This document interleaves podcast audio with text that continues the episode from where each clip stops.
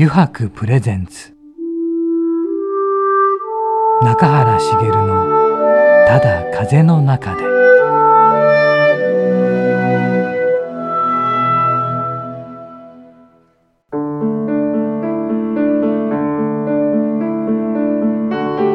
皆さんこんにちは。声優の中原茂です。中原茂のただ風の中で、えー、今回もですね横浜駅から徒歩10分ほどのところにあります。湯泊横浜本店よりお送りしてまいります。さてね今回のお客様もですね前回に引き続きねコンセプターの戸所一石さんです。中垣くん、はい、先週から今週にかけてね戸所さんいやもう先週聞けなかったことはもうたんまりあるんで、やっぱり今週はもういろいろお仕事の話、ね、今までやってきたお仕事だったりこれからやることをいっぱい聞きたいなと。やっぱりちょっとね、うん、12回じゃね足りないってとこあるね。ですよね、うん、ではね早速ね聞いていきましょう。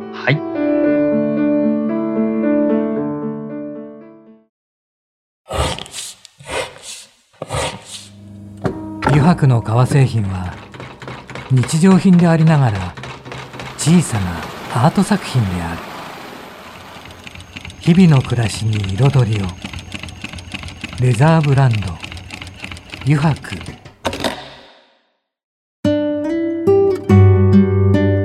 油白プレゼンツ。中原茂の「ただ風の中で」では早速お迎えしましょう。コンセプターの戸所一石さんです。また今週もよろしくお願いします。よろしくお願いします。ます。まず中垣君何かあったかな？これっていうのでまず聞かなきゃっていうのいや過去にやったお仕事のこととか聞きたいなと。なんかこんな面白いことをやってましたよっていうの、まあいっぱい、まあ、自分から面白いなっていうのは言いづらいかもしれないですけど、はい。えー、いろいろ紹介してもらいたいなと思ってそうだね。あの、はい、話せる限りで、はいはいはい、ありますかね。どうですかね。洋服の方はですね、はい、ちょっとこっちあのラジオだと見えないと思うんですけど、はい、スマップとか、ね。はい、世界の終わりとかの紅白の衣装をやらせてもらって、えー、そうなんですか、はい、そんなこともやってるんですはい、こうジュビロ磐田のサッカーチームのあの、はい、なんですか？えっ、ー、と公式の、はい、あの練習記者会見とかの時の、はい、その場に立つための服とか、作らせてもらって。自分が気に入ってるのはあの、戦闘ハッピーっていうのがありまして、はい、戦闘ハッピー。戦闘ハッピー。あの世の中の戦闘服を全部、はい、ハッピー。のハッピーに変えていこうっていう。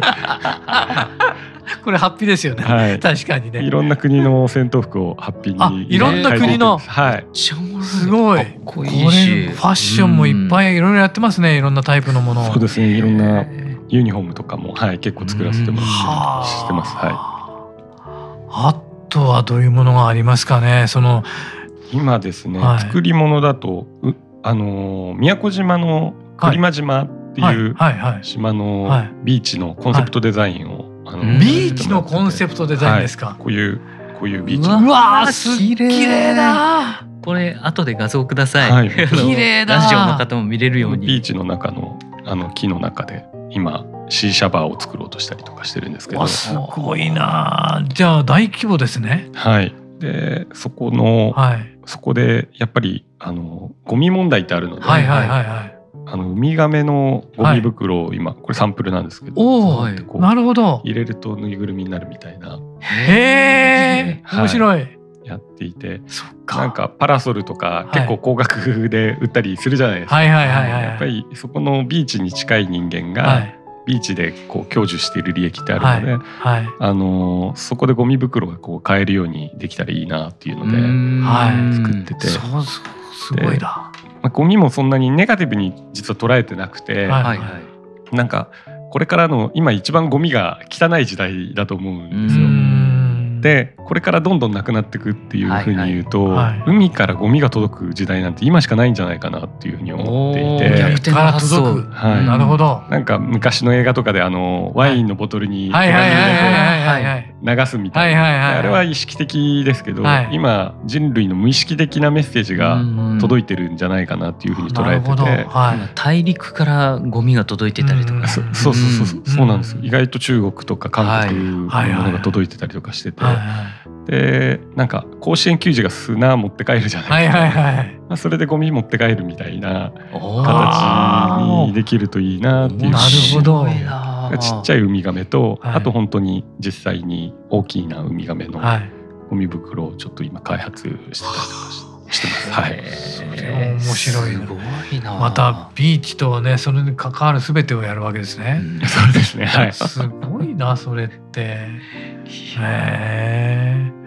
面白い。これもまたでなんかさっきちらっと見た中では、はい、車とかもありましたよね。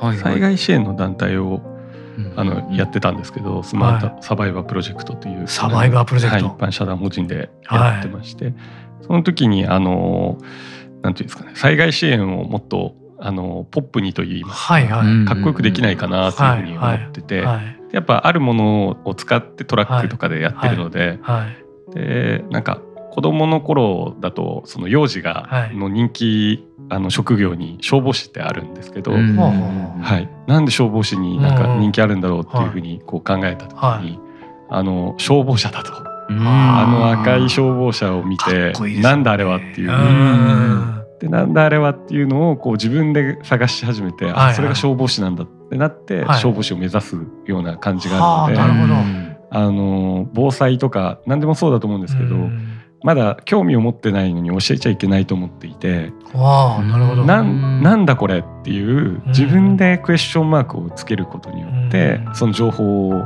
あの取りに行くと、はいはい、社会問題とかって問題ってトラブルとかプロブレムだと思うんですよ。はい。はい、だけど問いってクエスチョンでクエストなんですよね。ドラゴンクエストみたいな。はいはい、ハテナマークがあると自らこう旅に出るっていうところがあると思っていて。なるほど自分が作るデザインの中ではあの問いのあるデザインっていうふうに意識がけはしていて、あの答えとしてデザインを提供するというよりは、はい、何かその自分の中の問いをこう見つけ出せるようなデザインにしたいなというふうに作ってます。すごい、なのでちょっと確かにマッドマックス。白い、はい、マッドマックスかっけえななんか、はい、そうかっこいいですねこれ。えーこれは絶対的にあの子供が見たらめちゃめちゃテンションが上がっちゃうやつですよね。うん、い。やすごいな。答えを出すっていう意識じゃないですし、はい。はいはい。はい、ずっと問えるあの念概念があのコンセプトだと思ってるので、はい、はい、なるほど。なので、はい、他のものに必ずあのこれがえっ、ー、と今カバンとかレザー、はい、レザーの靴とかやられてるじゃないですか、はい、の考え方がなんかえっ、ー、とうどん屋さんだったらどういうふうに表現するんだろうとか感覚なので全てがこうなんかなんか前中垣君と喋ってる時にそのメタファーだと思うんですけど暗喩っていうあの人間人類が持ってる一番のクリエイティブっていうのが暗喩っていうふうに言われていて、はい、例えばこうあの雲を見てソフトクリームに見えるとか、山脈見てブッダが横をたわってるように見えるとか、そういうなんか一瞬の勘違いというか共通性みたいな、はい、でそこからこうなんかクリエイティブって生まれててなんか例えばあの物々交換とかでもともとなんか物々交換したんじゃなくて、はい、なんか自然にあったものをなんか見つけた時にあこれ神様からなんかもらったものだみたいな。その時になんか自分もなんか置いていこうっつって置いてったところからなんか物々交換が始まったって言われて。あそうなんですね、はい、へなんとなくこう勝手な勘違いというか自分の思い込みみたいなところからそれがこういろんな人にこう伝わってちゃんと物事物を交換しようかみたいな。のになってんだと。移り変わってたってことですか、はい、へえそうなんですね。例えばそのビーチの話が来た時とかは、はい、あのどこどこからっていうかまず情報がない限りあのそこからどう考えていこうかって生まれてこないんじゃないかなと思うんだけども、まあ、まずはなんかここすごいみたいな、でここでやるなら何がいいんだろうっていう、うん、自分が一番気持ちいい気持ちよくなる感覚あの、うんうん、空間にどうするかっていうことしか考えてないかもしれないですけどね、はいはい、なんかあのパラソルとかダサくないですか？いろんなビーチで なんでこのなんでこんなにダサいんだろうっていうのとかあって自然はこんなに綺麗なのにっていう。そうかそこは代わりになるようなもね何か、っていうことですよね。あと何しに来てるのかっていうのが意外と現地の人たちが分かってないような気がしてて、まあリラックスしに来てんだろうなとは思ってるんですけど、はいはいはいはい、じゃ真のリラックスってどういうことを提供することがいいと思うっていうところまではほとんど考えてないのでああなるほど。確かにまあリラックスってなんだろうっていうことからね。もうすごい海が綺麗だし、ちょっとやっぱ舐めたらこの海美味しいって思ったりするんですよ、はいはい、そしたらその海の水使って味噌汁作れないだろうかとか。本当そういうなんか伝言ゲームというか、はいはい、はい、だいぶ俯瞰したところから見てる感じだね。もう本当に俯瞰してるかすごいもう近距離で近距離で。かそれは繰り返してる繰り返してる感じですね、うん、うん、サウナと一緒だ。サウナと一緒。暑いとこと冷たいとことあと一回休憩というか。はい、休憩。あのやっぱ時間を置いてもう一回見直すとまた違った角度から見れるし、ね、はあ全部がつながってるわけです、ね、全部つながってると思ってます、はい、現地に行くとそれは全然違うでしょうしね、うん。ちなみに今までそう携わった中ですんごいこれ大変だったなとかっていうのも大変だったのは忘れちゃうんですよね。入金が 入金がないみたいな。あそっちそういう大変大変それも大変大変だ。一番大変かもしれない。結構やっぱ夢中になってると分かんなくなっちゃうというか。で一回終わっちゃうとその基本的には忘れる感覚になってて。でなんか新しいプロジェクトで、ああれに似てるとか言った時にこう思い出してそこを引っ張ってくるって感じですかね。なるほどね。なんかこう消しても実,、実際は復元できるみたいな、はいはいはい、だからやっぱトラウマとかもそういうことだと思う、うきっとそうですよね。なら最初からなんか忘れちゃえばいいんじゃないかなって。忘れる前提で、うん、嫌なことをこう忘れられないとか忘れるにはどうすればいいですかってよく聞かれるんですけど、はいはいはい。まあ、いいこと含めて一緒に忘れちゃおうみたいな。なんか例えばパソコンとか、はい、人間が作るもの人間に似ると思うんですよ。はいはいはい、でハードディスクがパンパンになるとパソコンの性能ってすごいガタ落ちになるじゃないですか。はいはい、だからそのハードディスクは定期的にやっぱその捨てていかなきゃいけない。そうするとデリートキーがあったり、はいはい、エスケープキーがあったり、あの強制終了があったりってあるのにもかかわらず。人間なんか忘れるなっていう教育を受けてるような気がするんですね。逃げるな忘れるな。ああ日本の教育はもうまさにそうかもしれない、はい、それが結構今のなんかちょっとこう不幸せななんていうんですかね。あの伝播しちゃうものっていう流れがあるような気がするのでなんか自分の中のデリートキーだったりエスケープキーとか持っておくといいんじゃないかなっていつも思うんですけど、それ名言出たな。いやいやいやいや。子供の頃にちゃんとその遊びとかで残ってて、はいはい、鬼ごっことか、はいはいはい、あれってあの鬼をあの疫病とか、災害に見立ててるんですよ。あなるほど。で高鬼とか、はいはいはい、そういうふうに子供たちにちゃんとこう楽しく教えられる術っていうものを用意してたんですけど、はい、いつの間にか、はい、ないですよね。として鬼ごっこがそんなものだとは。うん、高鬼はまさにそうですね。うん、思ってもいない。避難訓練とかもなんかここに集まるぞってなると思うんですけど、はい。はい、それをこうマラソン大会とかどうせやってんならゴールをそこにするとか、はいはいはい、もうちょっとそのなんか記憶に残りやすいようにしてったりとかっていろいろ楽しみながらはできると思うんですそうですよね。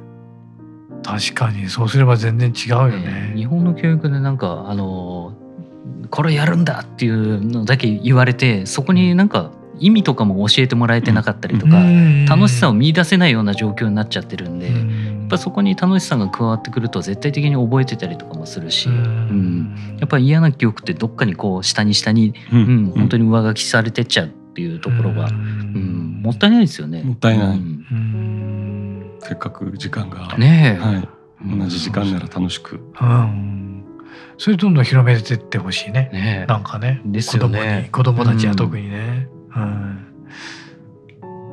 あれですね。で、まあこれ今までもい。ろんなコンセプトに関わってこられましたけど、はい、この先どんな風にしていきたいとかってありますか？平和にはできたらいいなって一番思って、ね、平和、はい、平和って言葉なのかなんか新しい言葉なのか分かんないですけど、はいはい、なんか楽しみながらなんか波を立てない感じのイメージが結構あると思うんですけど、あの平和っていう平和ってそうですね、まあ、波風立たないっていう、はい。はい。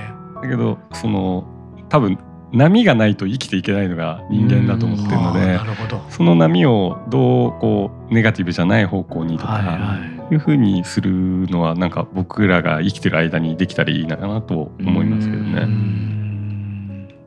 んそうか波風ね、うん。まあ、立たないのが一番いいとは言われるが。いやでも本当にふ波風がないとそれが当たり前になっちゃうとそれまたつまらないになってきて。あそうそうなんです。そうか。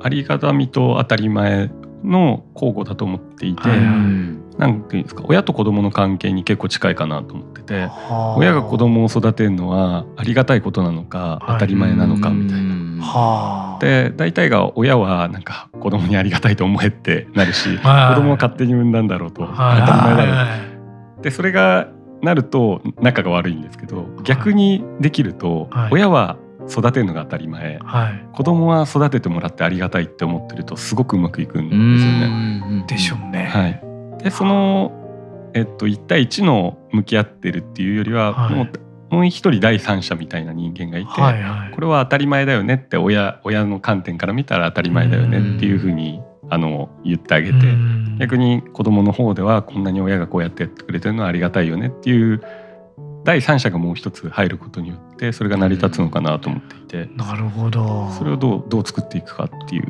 感じかなと思っていて。それは早ければ早い方がいいですよね。きっと。はいなんか、なんかさっきのワクワク感みたいはいはない。ものを常に大事にしてるんですけど、ワクワクって結局心臓がドキドキしてる状態じゃないですか。はいでドキドキしてるって嫌なこともドキドキするんですよ、はいはいはい。怖いことって。はいはい。うんでだからあのバンジージャンプとか、はいはいジェットコースターとか、はい。お化け屋敷とか、はい。で結局あの怖い恐怖のものってうん。エンタメ化できるんですよね。だあからそこの部分でサバゲーとかもエンタメ化されてるし、その部分をどういうふうになんかその 戦争とかにこうガラッと変えるなんか一つの概念とかで変えられるような気がしてそこをちょっと探求したいなって思ってう。んなるほど。そこの中に発酵っていうのがはい、大事かなと思ってるそうですね。発酵ね。なかなかいいね発酵ね。発酵いいですよね。うん。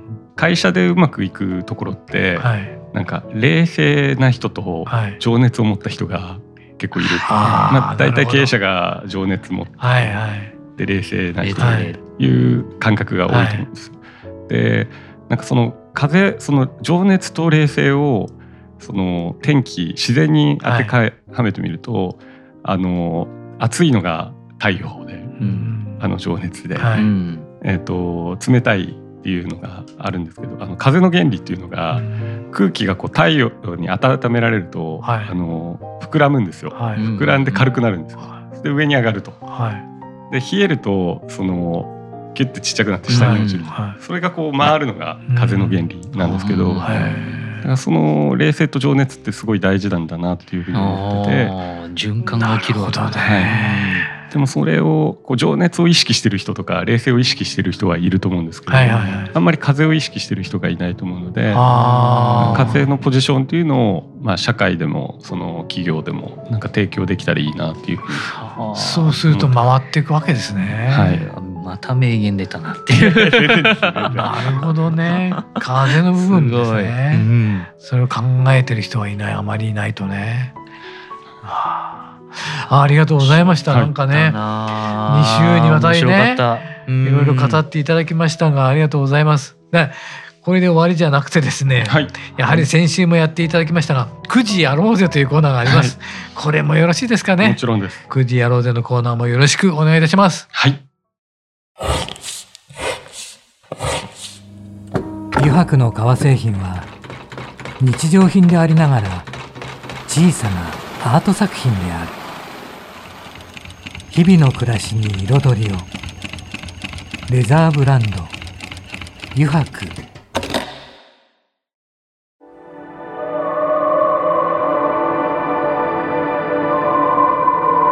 油白プレゼンツ。中原茂の「ただ風の中で」さてここからの時間はですね9時に書かれた質問に沿ってゲストの方とトークをしていこうと思います。9時やろうぜのコーナーです。戸所さん早速ですがまた9時引いていただけますか？はい。お願いします。引きます。はい。じゃじゃん。さて何でしょうね。今回は。いい機会ですので。何か中垣さんに言いたいことがあればどうぞ。いい機会。いや今日作品いっぱい見せていただいたんで、はいはい。すごいなんか嬉しかったんですけど、はいはい。やっぱその盆栽のところはいトレーザーはすごいですね。なかなかこの組み合わせはないと思うんで、うん。うん。なんか僕メメントモリってはいは死生観いつも死とっていう意識でいるのでそれをなんかすごい感じる作品だなっていうふうに思ってて。はいはいいいなっていうふうにすごいはいはい。思ってですね。あと一番最初のカバン。はいはいはい。あれ見れてすごい良かったな。は いですね。えー あれもあの今度からまた次々ね i5 ぜひ持ってきてくだあさい。そうやばい。そうだ、はい。まだ持ってこなきゃいけないの。まだ。そうそうそうそう。わかりました。ありがとうございます。あはいとアートねなかなかレザーとね組み合わせないもんね。えドライ盆栽があったことでね。はいあ何でも好きなものを一つだけ食べられます。と言ったら何が食べたいですか？もやしのナムルですかね。え もやしの？ーナムル？ナムル？それはまたどうして？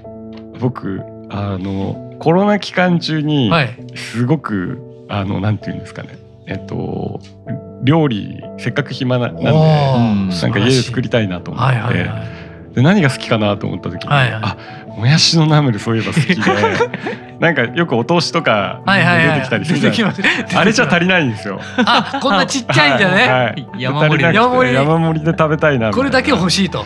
であれそんな難しいものじゃないだろうと思って、はいはい。全然作ったことなかったんですよ、はいで作って、はいやっぱそしたら探求心が出てきて、はいはいはいはいはいもやしの茹で方とかすごいこだわり始めて、水から茹でるのがいいんですけどはい。水から茹でてはい。塩とお酢を少し入れて、はいはで沸騰したら大体 OK で,、はい。でその後こう流して、いはい。あの水で洗わないではい。作るとすごく美味しくなる。水で洗わない、はい。え洗わないで自然にもうシャキシャキで。ー試そう。確かにあれ出てきますけどメニューにはないですもんねはい。うん。確かに。そういうとこ多いですね。お通しだけっていうね、うん。ですもんね。はい。わかりました。ありがとうございます。ではまた弾いてみてください。お願いします。ナムルか。もやしのな。そうか。中垣ちゃん。中身チャンスか。中垣ちゃん来たよ。何何何聞こう。来たよ来たよ。困ったな。何聞こうかな。あではあの自分のこの盆栽かけるレザーのアート作品をはい。あのさらにあの消化させるとするとブラッシュアップ。はい。どんなことができそうでしょうか？なるほど。いいね聞いてみたいですね。この世界観にあの一石を投投じていただけるとしたら。なんかせっかくなら、うん。あの触れない方がいいなってちょっと思いましたけどね。そう、はい。触れない。今日見てすごいかっこいいなと思いつつ、はいはなんか触れないオーラをこうもう一つこう作るとい。すごくあのかみなんかちょっともうちょっとなんていうかね神秘的になるんじゃないかなっていうふうにはちょっと思って。であとはそのそのガラスケースだったとした時に、そこの仕掛けっていうものがどういうふうに作れるのかなってういうん。感覚はちょっと自分だったらですけど、なるほどね。はい、鏡の使い方だったりとか,、はいはい。なんかそういうのでできるといいいいかなっていうふうにちょっと思いましたけど。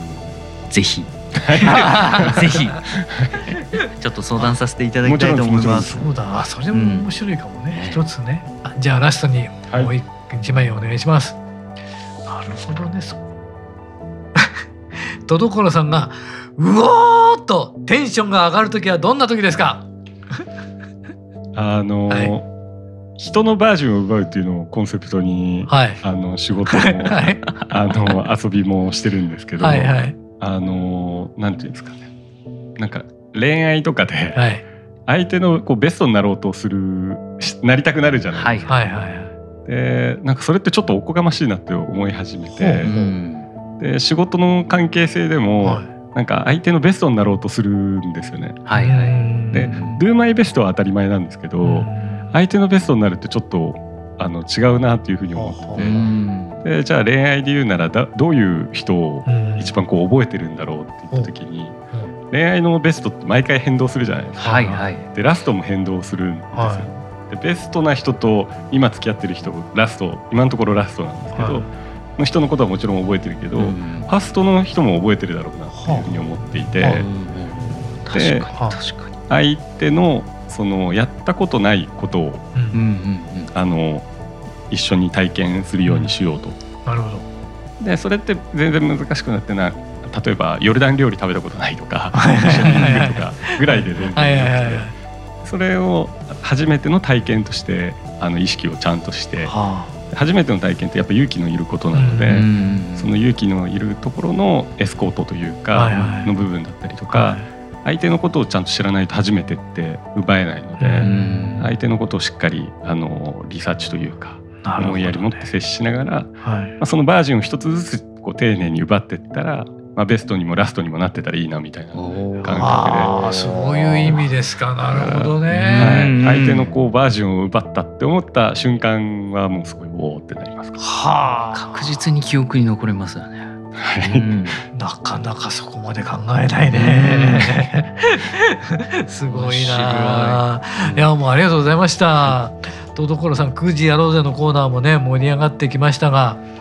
中垣君2週にわたってどうだったかねいやめちゃくちゃ勉強になったなとなったなった、えー、なんかあのー、本当哲学的な考えでいろんな角度から物事を見てるなと、うん、まあ人が見ていない角度から物事を見ていて、ねうん、でそれをあの本当にまさにその付き合い方でも、うん、あのそのバージンを奪ってるっていうような感じで、いやちょっともうこれからいろいろ相談したいなって、相談して一緒になんか物事をやっていきたいなっていうふうに本気で思っていて、うん、なんかやりましょう、えー、まあ、間の作り方っていうところも、まあ、これ、うん、あの本当勉強になったなと、うん、ありがとうございます。あとその風？風。風になるっていうことだよね、はい、であと一番なんかあの心に響いた人生のデリートキーをっていう。ところもねあったそうだね、うん、持ってくる。ああここもいいなっていう本当に名言いっぱいもらったなっていう。いやいやいや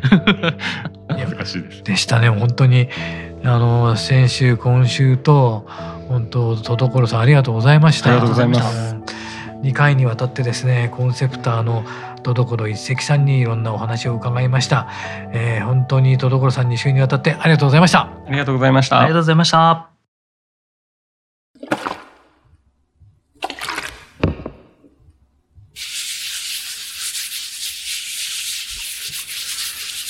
油白独自の手染めのグラデーションは川に新たな命を吹き込む色とりどりの空の情景。青く深い海。誰もが感動するあの一瞬を閉じ込める。レザーブランド油白